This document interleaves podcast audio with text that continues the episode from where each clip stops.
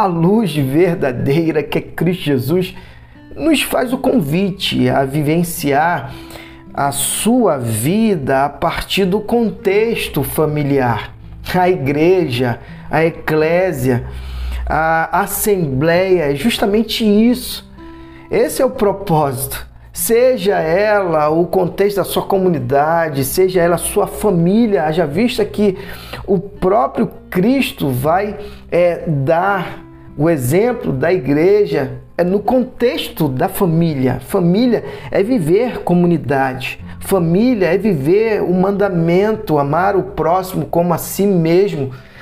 Até mesmo com aquele princípio de um novo mandamento que ele próprio é, concede, dizendo: Olha, um novo mandamento vos dou, que ameis uns aos outros como eu vos amei colocando o amor dele, que é um amor sacrificial, como referência maior. Isso é top demais.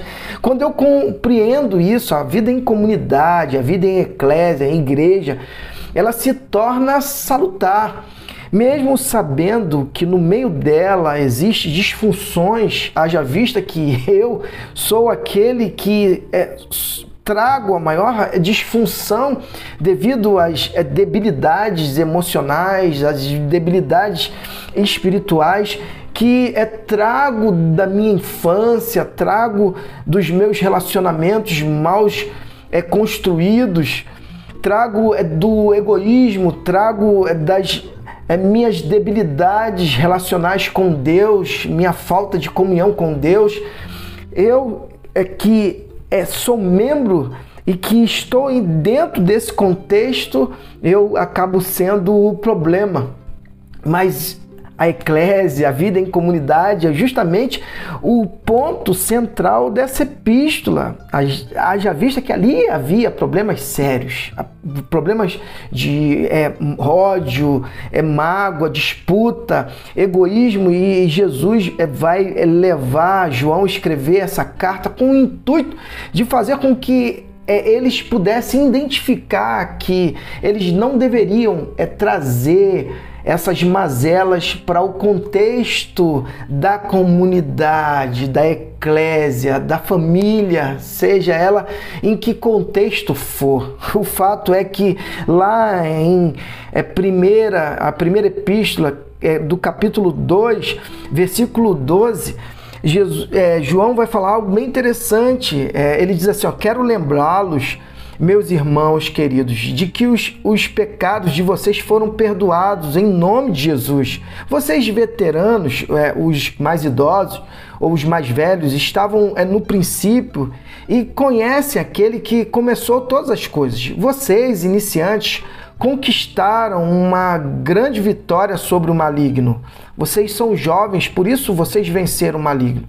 Uma segunda lembrança, vocês conhecem o Pai por experiência pessoal. Vocês, veteranos, conhecem aquele que começou tudo. E vocês, iniciantes, quanta vitalidade e força. A palavra de Deus floresce em vocês.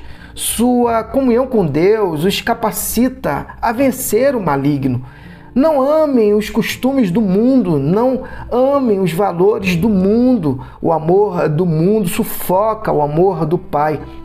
Praticamente tudo o que acontece no mundo, desejo de seguir o próprio caminho, de querer tudo para si, de parecer importante, não tem nada a ver com o Pai. Tudo isso afasta de ser ser humano. O mundo e seus desejos vão passar, mas quem faz o que Deus quer está garantido na eternidade. Isso é top demais. O que, o que é, João está é, trazendo a reflexão deles e para nós também é de que a vida de Cristo é uma vida em comunidade, é uma vida que eu busco o bem do próximo. É melhor dar do que receber. E os valores é do mundo caído, que está longe de Deus, que não quer comunhão com Deus, é um mundo egoísta que busca os seus próprios interesses e que se é, centraliza em si próprio, esquecendo de que o mandamento é justamente relacional, amor a Deus, amor ao próximo, amor a si e amor à criação.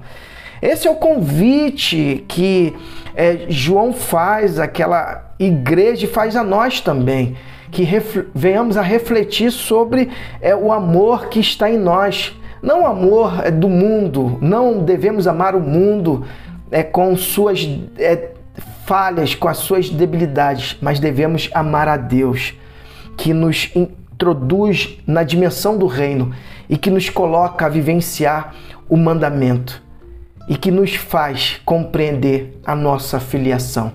E que Deus te abençoe.